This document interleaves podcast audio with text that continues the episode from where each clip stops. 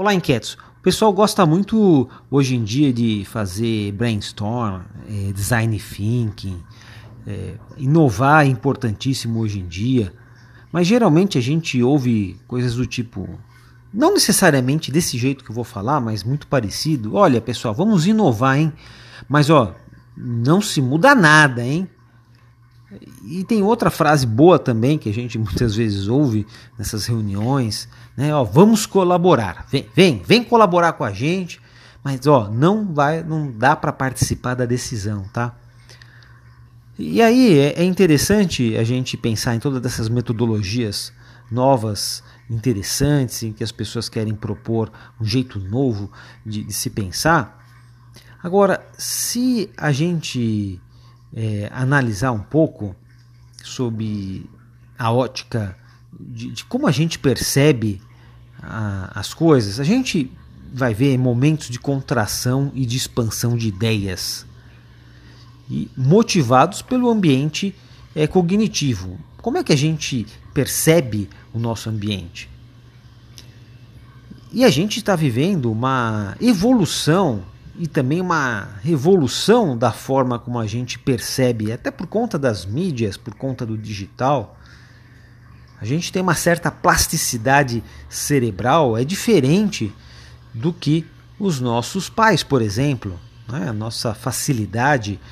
Uh, os jovens parece que já nascem com uma plasticidade né, mais elástica. A gente gasta um pouco mais é, de tempo, mas muitos conseguem se adaptar, outros não uns mais, outros menos. Agora, quando há uma expansão, como a gente vê agora com a chegada do digital, então a gente enxerga as sociedades, as organizações adotando novas ferramentas que vão ajudar naquela redução da taxa de conservação né? e no aumento da taxa de inovação. É preciso ser compatível com o tamanho dos desafios. Né? E a gente tem um de desafio gigante agora que é para garantir a qualidade dos nossos clientes, nossos consumidores. É, haja vista a quantidade de produtos, serviços, combos, preços, modelos, cores. Né? Então a gente tem um aumento demográfico que a gente sempre comenta aqui. Então existem mudanças é, que são é, autônomas, descontroladas e irreversíveis no nosso cérebro a partir do uso de novas tecnologias. A gente procura um novo modelo mental compatível com a expansão que a gente vê aí, né, pelo uso de tantos canais, tantas telas.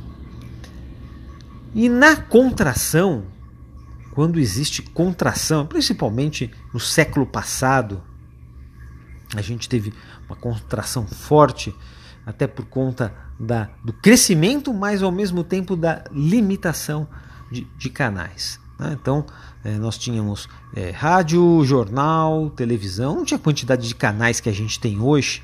Né? Mas tivemos um crescimento acelerado, população, produtos, serviços e não tínhamos canais disponíveis. Então a nossa mente, de certa forma, ela foi domesticada para produzir repetição e não mudança e vice-versa. Por isso que hoje a gente tem uma explosão da inovação. Hoje temos tecnologia disponível. A web surgiu em 95. Então a gente precisa de um esforço consciente para fazer a passagem de uma posição mais conservadora para uma posição mais inovadora, uma governança que sai do ponto A de conservação e passa para um ponto B, né, de inovação. A gente viu é, em 1450, quando, com a chegada da, da escrita impressa, um movimento o iluminista, renascença, porque houve também uma expansão da governança que antes era só oral escrita e passou a ser escrita impressa. Então, as pessoas tiveram acesso a muito conhecimento. Então também também tiveram um, um, houve um início de ampliar um esforço de mudança do modelo mental. Muitos filósofos surgiram aí nessa época, né, criando métodos para permitir pensar com mais racionalidade. Foi uma época que trouxe mais racionalidade, porque nós tínhamos uma mente domesticada pela contração do mundo da Idade Média, né? repleta de dogmas, superstições.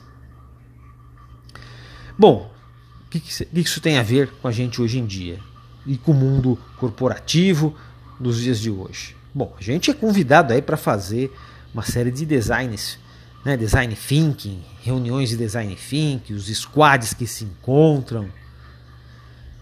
Então, a gente acaba é, encontrando aí design thinking que está ainda domesticado e não se liberou daquela mente conservadora para um novo ciclo de inovação, para um novo modelo de governança, por exemplo, os, os Ubers, uma forma nova de administrar os negócios. Nem chefe tem, não tem chefe de é, motorista, é, chefe para treinamento, é, chefe de qualidade. Não, é, não tem nada disso. É um outro modelo. Então, quando a gente vai, por exemplo, numa sessão de design thinking, a ideia seria você massagear o cérebro, talvez fazer uma espécie de doin né, nas áreas do nosso cérebro que ficaram inativas por um longo período de tempo. A ideia então é que se criem novas sinapses, nunca antes trabalhadas, para a gente poder lidar com o novo e o inédito. E o problema é que a gente carrega ainda uma alta taxa de intoxicação do velho e do bom modelo mental é, que funciona ou funcionava maravilhosamente no sol, mas que atola na chuva, como a gente tem agora nesses 2020 e 2021 que exige da gente uma outra forma, mais flexibilidade ainda para encontrar novas soluções.